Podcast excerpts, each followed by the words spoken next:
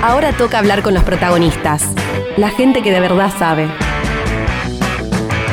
¿En por qué no? Hoy invitamos a charlar a Soema Montenegro, cantante, compositora experimental e investigadora de la voz latinoamericana. En sus composiciones se mezclan sonidos e imágenes de los paisajes de la selva y la montaña con una original poesía creando una nueva y única voz en la escena musical actual de Sudamérica. Y hace justo un año presentaba su cuarto material discográfico llamado Camino a la Templanza. Y en él participaron artistas como Kevin Johansen y Sara Mamani. Hola Zoe, ¿cómo estás? Arranquemos por el principio. Un poco conocer cómo fue la casa de tu infancia y cuánto influyó, digamos, lo que escuchabas, eh, también que que tu familia provenga mayormente de, las zonas del litoral, ¿no? Bueno, ¿cuánto influenció tus composiciones? Como para conocer un poco en, qué situación te criaste y cuáles fueron esos primeros contactos con la música. Sí, bueno, mira, la, el, yo crecí en, González Catán, eh, en ese momento esa zona eh, era campo, Visito a mi familia desde el litoral, de, mi papá de Corrientes y toda la familia de mi mamá de Misiones, Misiones, Paraguay, parte de Brasil. Entonces, de alguna forma toda la familia se fue viniendo para Buenos Aires y vivíamos medio todos cerca también, ¿no? Entonces, el contexto en el que crecí era en Buenos Aires, pero, pero en ese momento como muy con todas las los olores, los sabores, los sonidos, del, digo, desde los acentos y la música del litoral. Como en el contexto, te digo así, más familiar, con mis primos y la casa, la casa de mi abuela. Y también en ese momento, el, en, el momento en el que el conurbano, digamos, de Buenos Aires, de la provincia de Buenos Aires, empieza a ser más eh, poblado, o al menos en esa zona, ¿no? Y los vecinos y, la gente que iba viniendo a, hacerse su casa, iba poblando el barrio, también estaban en la misma situación que mis papás, ¿no? Y mis tíos y tías, que era justamente de, otras ciudades del interior del país o de países limítrofes también. Entonces el espacio sonoro era súper variado, acentos de todos los colores, sabores y, y también sumado que mi papá tenía el almacén del barrio, que era el donde todo el mundo compraba porque era el único que había en kilómetros. Entonces toda la gente este, terminaba yendo a mi casa y me encantaba estar ahí, en ese, en ese lugar, en ese contexto de sonidos, de historias, de, de, sí, viste, de, la gente, bueno, compartiendo sus cosas, sus lugares, sus añoranzas, viste. Creo que ese, ese fue un, gran espacio de, abrir la imaginación y la diversidad con respecto a las formas de la vida.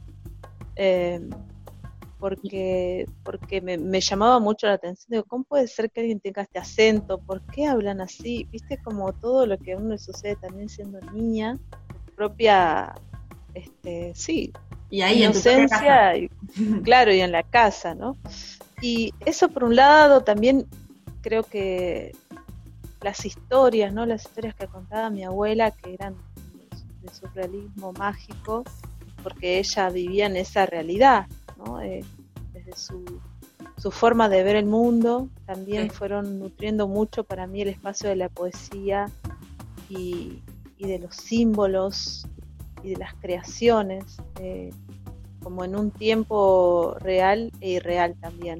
Entonces yo creo que todas esas, esas vivencias se, se fueron como impregnando en, en, un lugar muy profundo, que después se fue manifestando en la poesía, en la música, en el espacio de la improvisación, en mis búsquedas con respecto a la investigación, y a la experimentación con la voz, sobre todo con la voz popular, la voz latinoamericana, la voz ancestral.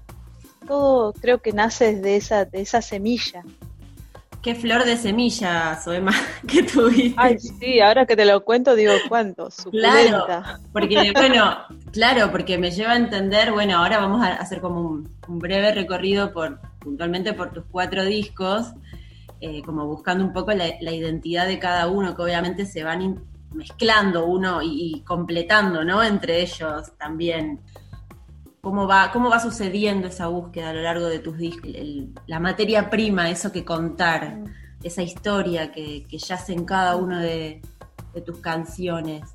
Sí, creo que la materia prima pasa por esto que te contaba, pero que la forma de traducirlo es lo que va variando que tal vez sea la manera en, que la madurez y el tiempo va generando herramientas que hacen posible la traducción de eso que, eh, es muy difícil muchas veces de traducir, ¿no? Como emociones o sentimientos, imágenes y la, y la lectura que una misma hace con, con esa historia.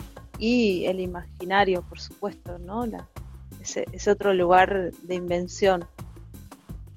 Eh, sí, totalmente. Creo que, creo que eso fue, que la conciencia con respecto a, la búsqueda de mi propio sonido mm. es algo que, sí, desde siempre estuvo ahí presente. Mm. Desde el primer momento que, tuve mi primer grupo con el que empecé a cantar, que a, los 20 años que, cantaba con Susy Shock hace, sí. hace un montón y que, que empecé a, encontrarme con esos lugares mm. y, ese lugar también de la composición comenzó una búsqueda. Después tuve un grupo que, se llamaba Divina, que era de performance vocal y de performance escénica, más desde la teatralidad de la voz. Mira. Eh, y ese sí estuve muchos años, como cuatro o cinco años con ella con ellas trabajando, con dos amigas. Fue una escuela absoluta porque fue un lugar de mucha investigación y de mucha experimentación. Entonces, creo que ahí esa semilla comenzó a, germinar, o al menos yo desde mi lado, a intuir que, eso estaba ahí, eh, latente, ¿no? Y, y, fue siendo un proceso de conciencia que, fue haciéndose cada vez más, o alojándose cada vez más, ¿no? En, la, en la obra, en la música, en, la búsqueda sonora, ¿no? Por eso hay un primer disco, fíjate que, no sé si vos escuchaste el primero, que se llama Uno, Una, Uno. Sí, del 2008. ¿no? Que es cuando empezás a usar tu nombre, Soema Montenegro, ya como el nombre de la banda, digamos, ¿no? Sí, el, sí del proyecto, claro, claro, mi nombre, sí. Sí, sí ahí eh, ese disco es muy experimental, digamos, para hacer un disco de canciones, pero sin embargo está como para mí trazando ese puente de donde venía, que era de la experimentación absoluta, a la poesía y a la música, ¿no? Mm por eso te digo, como que eso para mí fue un proceso, un proceso y sigue siendo, ¿no? Creo que hoy, que, también estoy Camino a la Templanza, que es el cuarto, salió el año pasado, en el 2019. Sí. Eh, justo ahora en este junio, hace un año, que mm. lo, presentamos en la Usina del Arte. Eh, y, para mí ese ya es como un vórtice a, a, lo nuevo que estoy haciendo ahora, que bueno, espero poder tenerlo para el año que viene, tal vez. Seguro, ojalá. ojalá, ojalá que mira, ah, ya que estamos en el cuarto disco, te iba a hacer una preguntita sobre los anteriores, pero antes de, ir hacia atrás, digamos, en, actualmente en cuarentena, ¿estás produciendo, Zoe? O sea, ¿estás activa, estás componiendo o te agarró más quizás como una pausa o por otro lado? Porque viste que a cada artista, bueno, a cada persona es un mundo, ¿no? Sí, claro. Este tiempo pseudo quieto, porque por un lado es quieto, estás adentro, pero viste, la cabeza no para. Mm. un poco. sí, sí.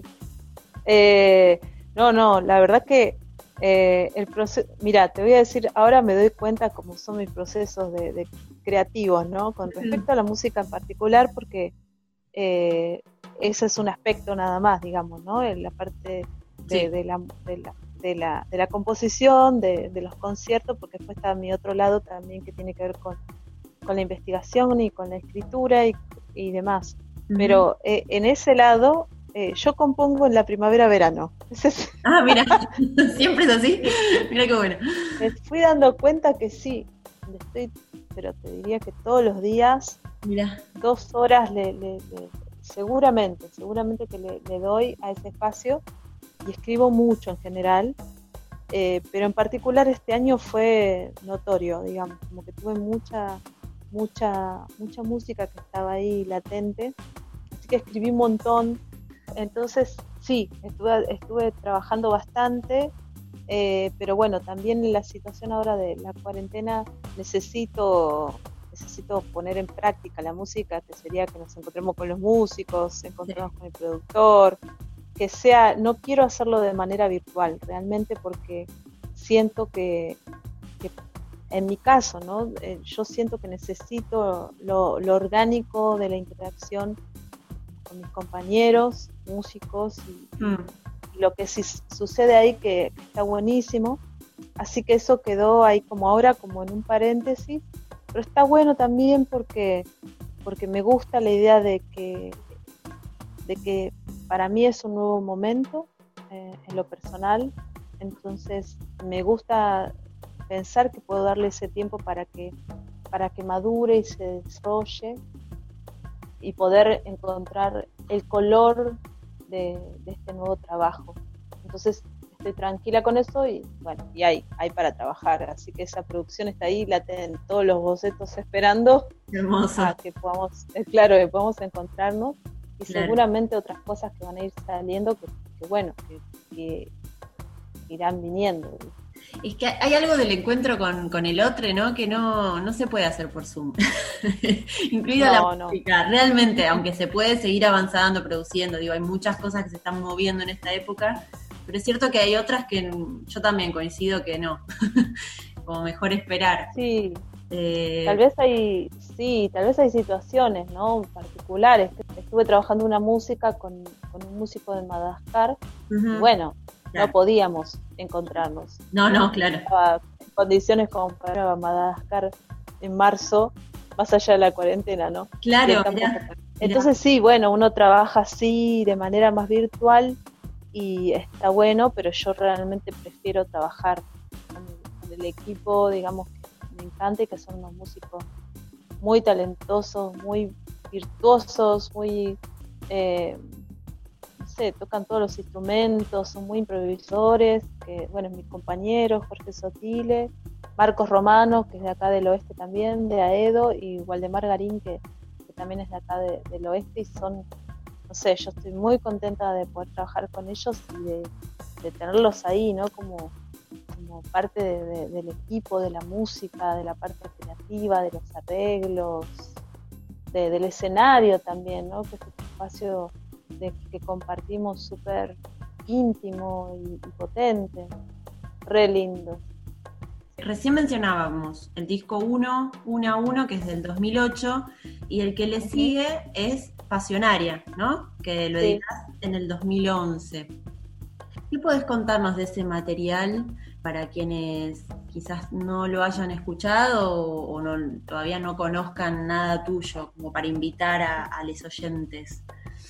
Bueno, del primero, como contaba esto, de que es un disco uno, uno a uno, es un disco como más introspectivo, ¿no? Y, es este de canción, con un lado de mucha improvisación vocal y, también hay improvisación con los instrumentos, y ese disco lo, lo produce ser Margarín, que en ese mm. momento tenía su sello No Ceso Records de música experimental.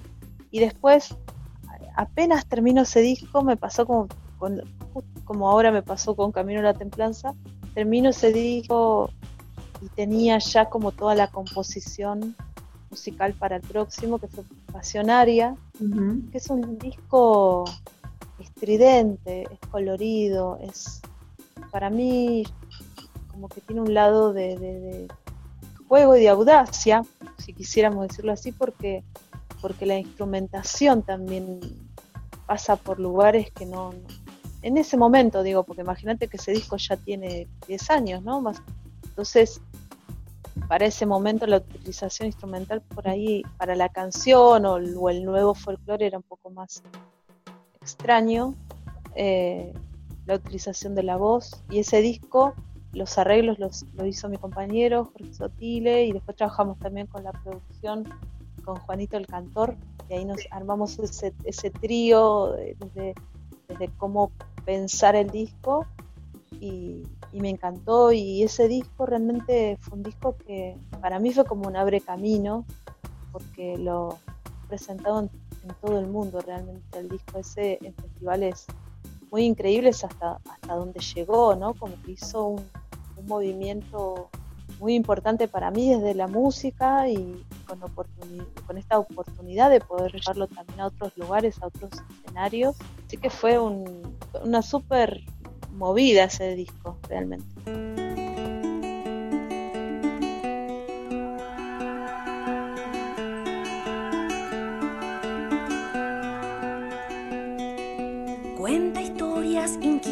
con toda su lengua de camaleón. Surca un camino inquieto, abre sus alas como ruiseñor. Anida todos sus tesoros debajo del árbol y del gorrión. Sueña sueños sinceros bajo un cielo de liberación.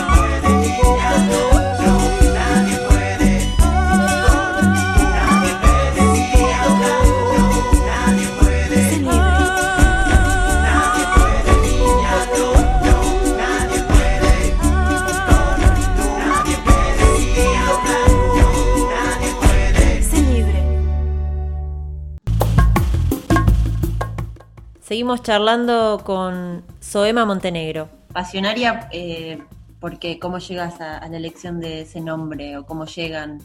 Cómo- A la- yo llego a, la, a Pasionaria porque, porque en ese momento toda esa música, ese disco, yo estaba yendo mucho a Misiones en ese tiempo a la casa de mis primos, en la frontera con Brasil. y Yo iba muy seguido porque estaba muy como conectada con el río en ese tiempo. Sigo conectada con el río, pero en particular eh, necesitaba estar todo el tiempo ahí. Así que, no sé, creo que en ese año, esos años fui muy seguido cuatro o cinco veces al año. Y la pasionaria, el- la flor de Mburcuyá es un, como una flor de, de- de esa zona selvática. La selva muchas de esas eh, pasionarius, no sé cómo se llama bien el nombre científico de eso. No, yo tampoco. No, ni idea. Nos quedamos con Entonces, el. flash- claro, la flashé con esa flor por la selva Sí. y a la vez también de la pasión, como la pasión, porque la verdad que yo sentí en ese momento que era una un arranque de pasión la música, de, de- Mm. era un- una sensación de, de fuego, de movimiento, muy muy fuerte. Entonces por eso era como que me imaginaba que el ser, digamos, eh, que, cantaba esta música era como una pasionaria, una pasionaria como prendida a fuego, una cosa así. Hermoso, y en tu disco se nota, Zoe. ese me encanta. Sí. Bueno, y después viene Ave del Cielo en el 2014. ¿Qué, ¿Qué nuevos sonidos o qué, evoluciones con respecto a Pasionaria, o bueno, en general, ¿no? En tu trayectoria artística vislumbras o podés reconocer así como para compartirnos? Sí, yo creo que la diferencia es que Pasionaria es un disco estridente, es un disco multicolor, un mm. disco como en conexión con la selva, con muchas capas, con muchas formas. Y Ave del Cielo es un, es un disco que se va más hacia la canción, experimento más la canción, la forma. Tiene muchas canciones con improvisación y locura, como no sé, Picapao, hay un par que son como Agua Bendita, me encantan esos temas, que son como fuertes y tienen mucha parte improvisada. Eh, que ahí estuvo bueno también porque consolidamos un grupo re lindo, que ahí estaba con nosotros Edu Herrera, mm. eh, estaba eh, también Facundo Soto, bueno, era ese fue otro grupo en ese momento también, y fue otro momento, porque justo cuando yo grabé ese disco, yo estaba embarazada de mi hija Maru, todavía no, no sabíamos, entonces fue como también un, proceso entre la llegada de Amaru, digamos, de, llegada de ella a, nosotros, de embarazo y luego de la presentación, fue cuando ella nació. Entonces fue todo como un, vuelo, ¿viste? Como una dirección. Yo lo siento como un disco con una dirección más eh, como, sí, como el, vuelo de los pájaros, ¿no? Como algo más directo y, más sutil en ese sentido, ¿viste? Y bueno, antes de llegar a Camino a la Templanza, que es el que ya habíamos hablado un poquito, tu, último disco al momento editado, yo cuando escuché Ave del Cielo y te había escuchado también en otra nota hablar, no exclusivamente de este disco, pero sí Em, hablar y de la música en general, ¿no? ¿Qué significa para vos? Mira, te voy a, recordar una cita, que te la traigo para, ver si seguís de acuerdo. no sé quién soy. Cuanto más me voy haciendo grande, más me desconozco y me alegra desconocerme porque me da la posibilidad de buscarme y en esa búsqueda siempre está la música. Y mm, nada, me hizo recorrer de repente tu carrera y como conocerte más. Cuando te escuché esto, porque vos sos como una buscadora incansable, todo el tiempo estás en la identidad y de tu propia voz, ¿no? Eh, ¿Te sentís identificada en esa frase que lleva ya unos años? La, leí y me pareció hermosa. Sí, sí, y creo que me sigue pasando, ¿no? Me encanta, me encanta encontrarme respondiendo de una manera que, que me desconozco a mí misma, digamos, en cualquier situación, porque en definitiva me aburre, ¿no? O sea, no podría, no podría, me aburriría a mí misma repitiéndome al infinito, ¿no? Como de la marmota, ¿no? bueno, pero eh, quiere como de una autoconfianza en algún punto para poder salirse de lo que uno cree mm. que es o cómo se autodefine por cierto momento de la vida para ir al encuentro con otra, ¿no? Con mm. vos misma a la vez, no sé, me, me parece súper interesante. Sí, tal vez eso tenga que ver con el, porque creo que, evolucionamos, ¿no? Entonces mm. pienso que la evolución es una, es, es, es, eso, ¿no? Cuando aparecen las preguntas y, bueno, tal vez aparece primero como una intuición de que hay algo más en algún lugar. Mm. Empezamos a hacernos preguntas y las preguntas van llevándonos hacia lugares eh, abismados porque porque justamente no, se sabe qué hay del otro lado. La voz tiene eso también. El canto, el canto es un lanzarse a un abismo absoluto. Si uno canta un sobreagudo es un, es si yo pienso en la nota no, no puedo cantar. Pero si, si confío en el vuelo de mi cuerpo hacia, hacia ese lugar y el aire y, y mi sistema, que, es el que, el que acompaña, bueno, eso sucederá. Y aparte la energía de lo que estoy diciendo y la mm. imagen de lo que estamos compartiendo con, con la música, eso sucede. ¿no? Entonces es, es un acto, un acto mágico, es un acto físico, es un acto psíquico, es, no sé, es, y en eso se podría decir que es un acto espiritual, ¿no? El sonido. Sí. eh, en, ese, en ese lugar. Y sí, la verdad que desconocerse hace a, a la transformación, ¿no? Porque si yo ya armo una idea fija de mí misma, entonces bueno, ya estoy, ¿no? Si yo creo que soy esto nada más, solamente voy a permitirme acercarme a determinados lugares y no, y no probar otros. Qué lindo. Y en estos momentos también que nos encuentra charlando, ¿no? Digo, de cuarentena, donde justamente la estructura se cae totalmente, donde hay casi plena incertidumbre de cómo se va a seguir después, ¿no? Como que qué importante poder, eh, poder estar eh, permeable a los cambios y de hecho voraz por conocerlos, ¿no? Como bueno, a ver qué viene siempre desde el lugar creativo y desde ciertos privilegios, ¿no? Ambas tenemos para comer, tenemos una cama calentita, digo, siempre como desde, esa, desde ese piso, ¿no? Lo hablo. Eh, y bueno, y entonces llegamos, que quería Camino a la Templanza, que es tu cuarto disco, lo, eh, lo- sí, el año pasado lo editaste y lo compartiste ya con tu público. Y bueno, hasta donde yo sé, son siete canciones que justamente mezclan estilos, también tiempos, ¿no? Pasado, futuro, hay electrónica, hay andina, eh, bueno, hay mucha improvisación vocal. eh, también creo Mm. que participan músicos, o sea, Kevin Johansen participa en uno de los temas, ¿no? Sí, sí, sí, en, en Unión de los Amantes. En esa, que es medio eh, electrónica. Contanos un poco Mm. cómo, de qué se trata este último disco y también me interesa saber cómo llegás a, a Camino a la Templanza. Me, me encanta conocer el porqué de los nombres de, de tus discos. Mm. Es como la identidad que cierra todo Sí. ese trabajo. Sí, sí, sí, sí. Y Camino a la Templanza es, bueno, llego a eso porque me gusta mucho, tengo un, un tarot que me gusta mucho, que son de, bueno, las imágenes, los arquetipos, me encantan los símbolos, me gusta, me gusta investigar sobre, sobre cosas que tienen que ver con lo humano, con la humanidad, con sus lecturas, con sus, con sus cuestiones, sus luces y sus sombras, ¿no? Claro. Y, y en ese tiempo eh, estaba sacando, siempre saco alguna carta, y bueno, en ese tiempo siempre me salía la templanza. Y leía la carta, y por supuesto, como debería ser una, una capa muy, muy en lo profundo de mí, cuando leía esa carta decía, ¿por qué me sale esta carta? ¿no? Y, y renegaba con esa carta. y después, y le- me salió muchas veces. Y después, claro, y después cuando se ve que eso fue madurando y entendí el, el simbolismo, digamos, de la carta.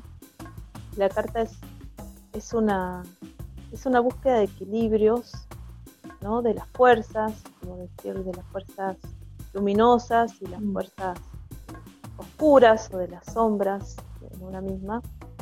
Entonces es una búsqueda como de ese equilibrio.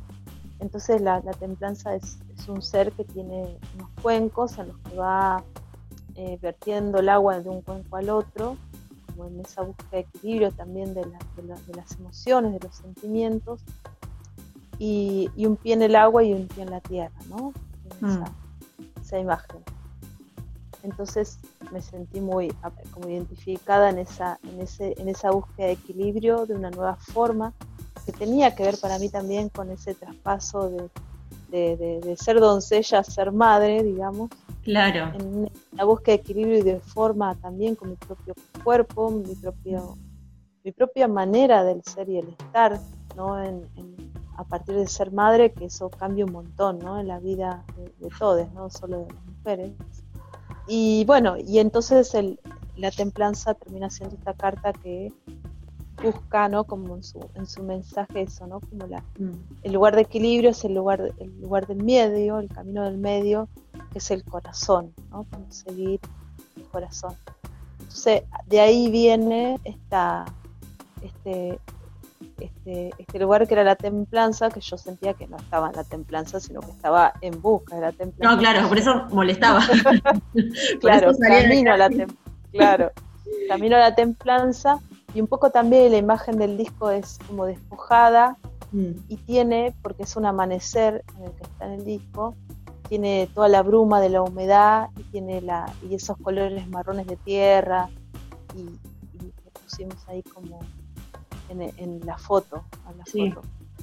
Y el disco tiene también ese, ese juego, ¿no? Que hay, hay, hay temas que tienen mucha instrumentación y son súper cargados y otros temas que son súper despojados, como que juega también con esa dualidad. Creo que ahí está un poco la, esa, esa imagen para mí. Y por otro lado, las temáticas son como, sí, bastante, esto que decías vos en un momento, es, para mí toma mucho como una sonoridad eh, muy, muy latinoamericana, Mm. decir desde México hasta acá, ¿no? Eso me gusta también de este disco. Tiene una, mucho color en ese sentido, es como un viaje por adentro, muy, muy desde ahí. Sí, y hay un tema, de hecho, ¿no? Que es Despierta Maru, que es a tu hija, Sí, eh, que es muy bello. No sé, te iba a preguntar eh, si hay alguno de, de las canciones con la que más te sientas identificada hoy, eh, de este último disco. Y bueno, en realidad Despierta Maru a mí me identifica porque es tu hija, yo Mm. también soy madre. Eh, Te he escuchado tocar en vivo esta canción y bueno, me, llega profundamente. Pero digo, ¿cuál, ¿cuál es la que quizás a vos hoy, no sé, pones el disco, te volvés a escuchar y decís quiero ir directo a esta canción, ¿viste? ¿A cuál sería de, de las siete que hay?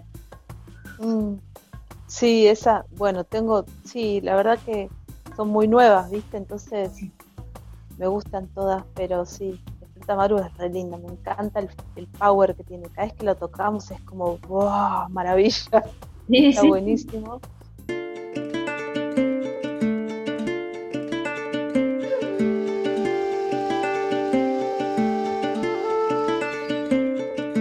Como flor de cantú,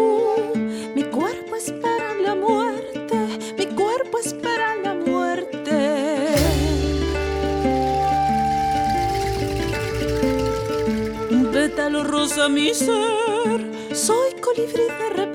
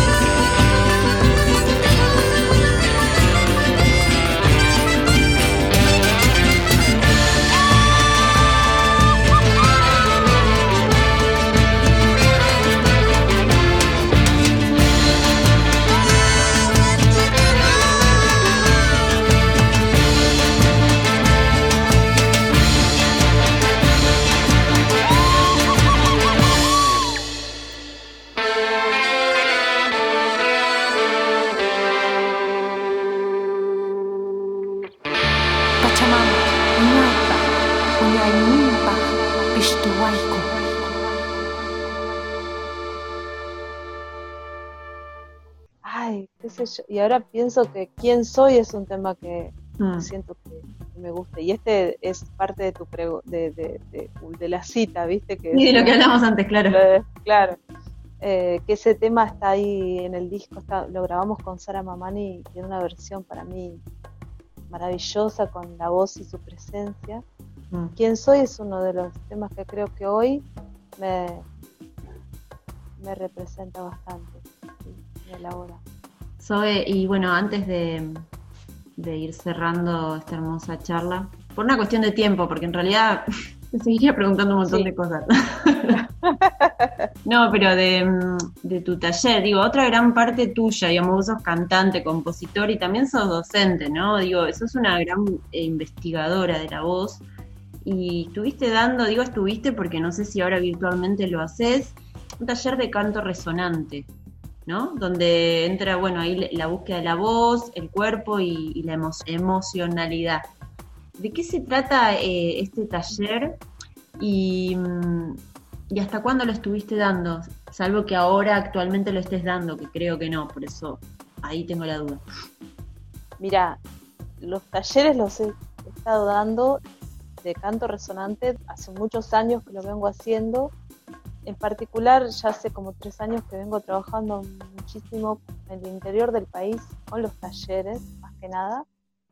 También doy clases de coaching acompañando procesos de cantantes, de actores, de músicos en general y, y eso. Porque bueno, me interesa también ese trabajo. Eh, y el último taller que di fue en febrero, febrero creo que fue, mm, sí, en el sur, en Bariloche, en Bariloche, en, en Choel Choel, que, que estuve de gira allá en, en- en esa zona, en la Mm. Patagonia. Eh, y ahora, y en la actualidad, estoy dando, estoy dando eh, clases online, estoy dando, acompañando procesos que bueno, fue también adaptarse. Igualmente yo tenía alumnos online porque, porque tengo alumnos que están tanto acá en, la, acá en la Argentina, en las ciudades, que no se podían venir para la clase todas las semanas para, No, claro. para mi casa, claro, porque sería un gasto enorme, y también para eh, otra gente, bueno, otros cantantes y músicos en Latin- de Latinoamérica, que Mm, tienen ganas de trabajar en particular tal vez con, con las sonoridades eh, desde, el- desde la música popular lat- latinoamericana o desde esta búsqueda de, de- también de ancestral y por ese lado, ¿no? Como más de, de investigación y de reconocimiento en uno mismo. Y después lo de canto resonante también creo que eso, es- eso también es parte en este de desconocerse, es poder darse la oportunidad de repensar cómo sería acompañar, o al menos esa fue mi pregunta, ¿no? ¿Cómo serían acompañar los procesos de investigación del cuerpo, del movimiento, de las vibraciones, de los sonidos, eh, de, de manera virtual, ¿no? Porque Claro. porque primero la gente eh, que, que tiene esa necesidad y por otro lado también es mi trabajo, ¿no? Claro. Y si no, no lo sostengo, no trabajo. No, Porque seguro. la parte de conciertos, que claro, seguro, es, es como una, una pregunta que se, me imagino a todos los, los artistas se, les abre, ¿no? sí, sí, sí. sí. ¿Qué hacer? Bueno, ¿Cómo, que, cómo claro. transformar No. esto? Sí, sí, entonces estuve, eh, pensé una manera de, de poder trabajarlo y de hecho lo empe- empecé un grupo el sábado pasado. El sábado pasado empezamos un grupo, de hecho hay, hay un par que son de Mar del Plata y Santa Clara. Mira, eh, de chicas. Sí. Em, entonces estoy trabajando con, con- de manera virtual a modo de sesiones. Y eso está haciendo, la verdad que fue muy bien. Yo este, me, me siento contenta. Yo sabía también, yo sé el efecto que tienen los ejercicios, pero bueno, también es eso de corroborarlo en esta, en esta versión que sería la versión online. claro. Porque sí lo he trabajado individual y otras cosas por, por esto que te contaba, con Mm. gente que vive fuera de, Sí, lejos de tu Aires. casa o de tu. Sí, de tu- Claro, sí, sí, claro. sí. Y lo de canto resonante, por esto que me habías preguntado, Sí. creo que la, la, el, el- el nombre surge justamente por esto, ¿no? En esto que hablábamos en un principio, sobre las búsquedas. Para mí siempre la voz fue un camino de, auto, de autoconocimiento y de, y de liberación, ¿no? Yo he encontrado ese lugar, esa semilla en ese lugar que tiene que ver con la voz y el cuerpo. Otros lo encontrarán, no sé, ¿viste? en la cocina, otros en, en el teatro, ¿no? Cada uno desde sus, sí, desde cuáles lugares con los que se siente eh, que puede desarrollarlo. Seguro. Y, y- y- y un poco el- el- la práctica tiene que ver con el reconocimiento del cuerpo, ¿no? Eh, el reconocimiento del cuerpo que suena, los espacios del cuerpo a nivel energético y sobre todo, bueno, eso con respecto al cuerpo, con respecto a la respiración, con respecto a la misión, ¿no? Bueno, ahí entrar en toda una temática, las temáticas que tienen que ver con la voz Mm, y también con las emociones, con todo nuestro bagaje de, de- de ideas y de, y de juicios y, eh, positivos o no, ¿no? que hacen a, al- a nuestro sonido y a nuestra manera de entendernos cantando. ¿no? Creo sí. que un poco pasa por ahí, o al menos la búsqueda por donde vamos, vamos llegando. Eh, Y esto Y además es para todos, ¿no? Digo, discúlpame, Sí, sí. no es que es solo para quien canta o previamente tiene un... Esto va por otro lado, más desde una búsqueda sanadora, autoconocimiento. Eh, Sí, sí, sí. No seas cantante, digamos, o artista. Claro, claro, no necesariamente. Esto, Claro. esto, esto es para, para la gente que tiene ganas de, de experimentarse, de, de abrir ese espacio con la voz. Eh, sí, va más allá. Después Claro. también hay espacios que yo lo abro exclusivamente para cantantes, las cantantes, digamos, como algo más específico, como los coaching, viste, como Mm, el trabajo con el repertorio, con el trabajo con sonoridades para un disco, no sé, como que puede ser muy variado, ¿no? Porque, porque a nivel profesional me dedico a la música, no solamente a- al trabajo de la sanación a través de la voz, ¿no? Entonces, eso también es, es parte, pero bueno, un poco eso y creo que también el, eh, con, con esas búsquedas fui como alimentando todas, todos esos lugares conmigo, ¿no? Uno no puede no puede enseñar lo que no conoce, lo que no experimentó, mm. eh, y, y abrirlo, por supuesto, porque, bueno, conejito de día siempre fui, fue, fui yo misma, pero digamos como que eh, la corporalidad y las, las geografías y las de cada, de cada uno es como, es un infinito, entonces ir hacia esos lugares es maravilloso. Sí, qué hermoso, retroalimenta además, ¿no? Eh, Claro, sí, sí, Sí, sí. totalmente. Bueno, Soema Montenegro, gran cantante, compositora, docente, una hermosa artista. Eh, tenemos que ir a la última pregunta, que en realidad más que una pregunta es invitarte a, a compartir cuál es tu deseo post cuarentena, ¿no? Tanto se habla de esta idea de una nueva normalidad, pero tampoco quizás se plantea, bueno, ¿a qué llamamos normalidad y si estaba buena esa pseudo normalidad, ¿no? Como que ahora en cuarentena justamente se puso de manifiesto las enormes desigualdades sociales que ya se sabían, bueno, un montón de cuestiones que quedaron como mucho más a la vista.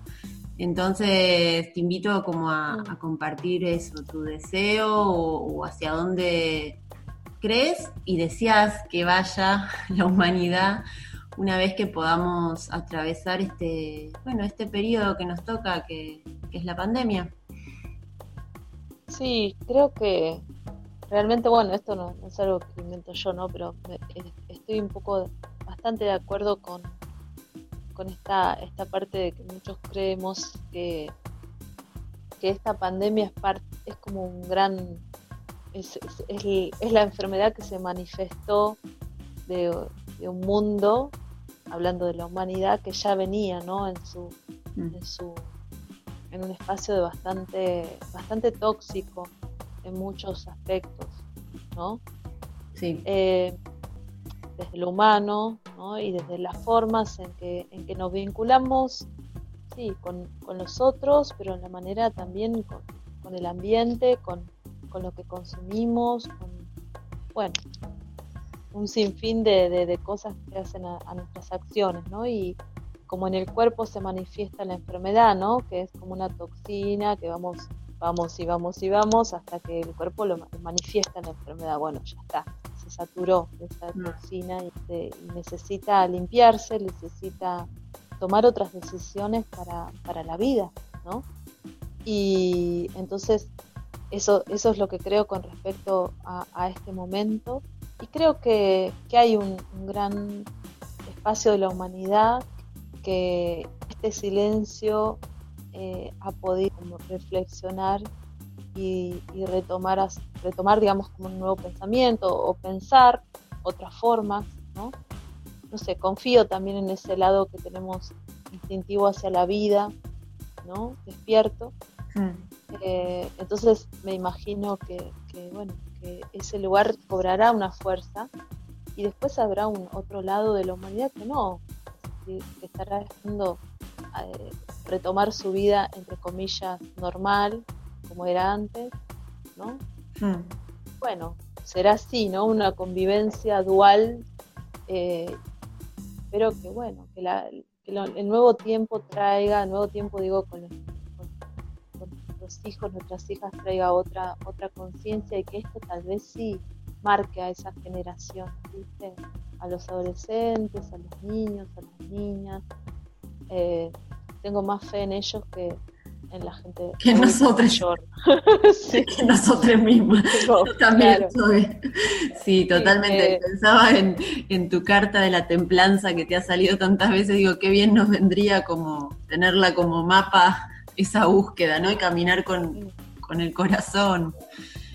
Sí, Sí. sí, pero fíjate que el, que el, que el renacimiento, digamos, el renacimiento, digo, porque ya existía el, el, el feminismo, ¿no? Pero el renacimiento del feminismo, Sí. eh, cuando fui a la marcha, la marcha estaba llena, llena Mm. de niñas entre 14, 15, 16 años. Entonces, eso me, me dio mucha alegría, decir, bueno, esto, esto recién empieza, ¿no? Sí. Pero más allá de después feminismo de ultraderecha o lo que sea, ¿no? No, y aprovecho, Sí. bueno, este es un, un programa donde eh, las dos conductoras, digamos, eh, mi compañera Jorturdo y yo somos feministas y trabajamos con periodismo Sí, claro. con perspectiva de género. Digo, es eso, siempre Sí. hay un montón de feminismos, pero yo coincido, es Pues, nuevas generaciones se me pone la piel de gallina. En la última marcha yo Por fui mi hija de ahora casi ocho años y, y por un lado estar pidiendo por Claudia, ¿no? Que fue justo cuando estuvo la desaparición y después nos enteramos en Mar del Plata que fue un femicidio. Eh, pero por otro lado ir apostando a lo nuevo y a la evolución y a la unión. Es por como supuesto, la dualidad ahí, en, por supuesto. en carne propia. Por supuesto. Sí, yo recreo también. Y, y creo que, que, esas, que esas diferencias solamente son cuestiones de, de pasión, digamos, Mm. y de, de pasión en el sentido de, de- de creer, de, de creer con convicción por lo que, por lo que estamos luchando, todas las mujeres, desde la conciencia y desde los diversos lugares que habitamos, ¿no? Así que eso sí, estoy muy como muy contenta de que eso pase. Yo creo que eso ya es una buena semilla, que me da alivio también por nuestras hijas y por nuestros hijos, ¿no? Mm. que haya otra manera, de, de- de- otra forma de vinculación ¿no? entre lo femenino y lo masculino, hasta que esa evolución nos lleve a ni siquiera pensar en esa diferencia de género, ¿viste? Como en el sentido, ah, vos sos tal, vos sos esto, vos sos aquello. Seguramente va a llegar ese momento alguna vez en el que ya no, no sea necesaria esa distinción, ¿viste? Bueno, ojalá que así sea. Eh, Zoe, muchas gracias por este rato Bueno, de charla. Y te saludamos desde ¿Por qué no? Dale, Te mandamos un beso muy grande y cuando pase la cuarentena ya sabes que cuando estés por Mar del Plata podés venir a compartir tus canciones o una nueva charla al piso de la radio. Ah, me encantaría. Bueno, gracias. Ahí seguramente te voy a andar por Mar del Plata. Claro que sí. Bueno, gracias. Muchas gracias por tus palabras y la nota. thank you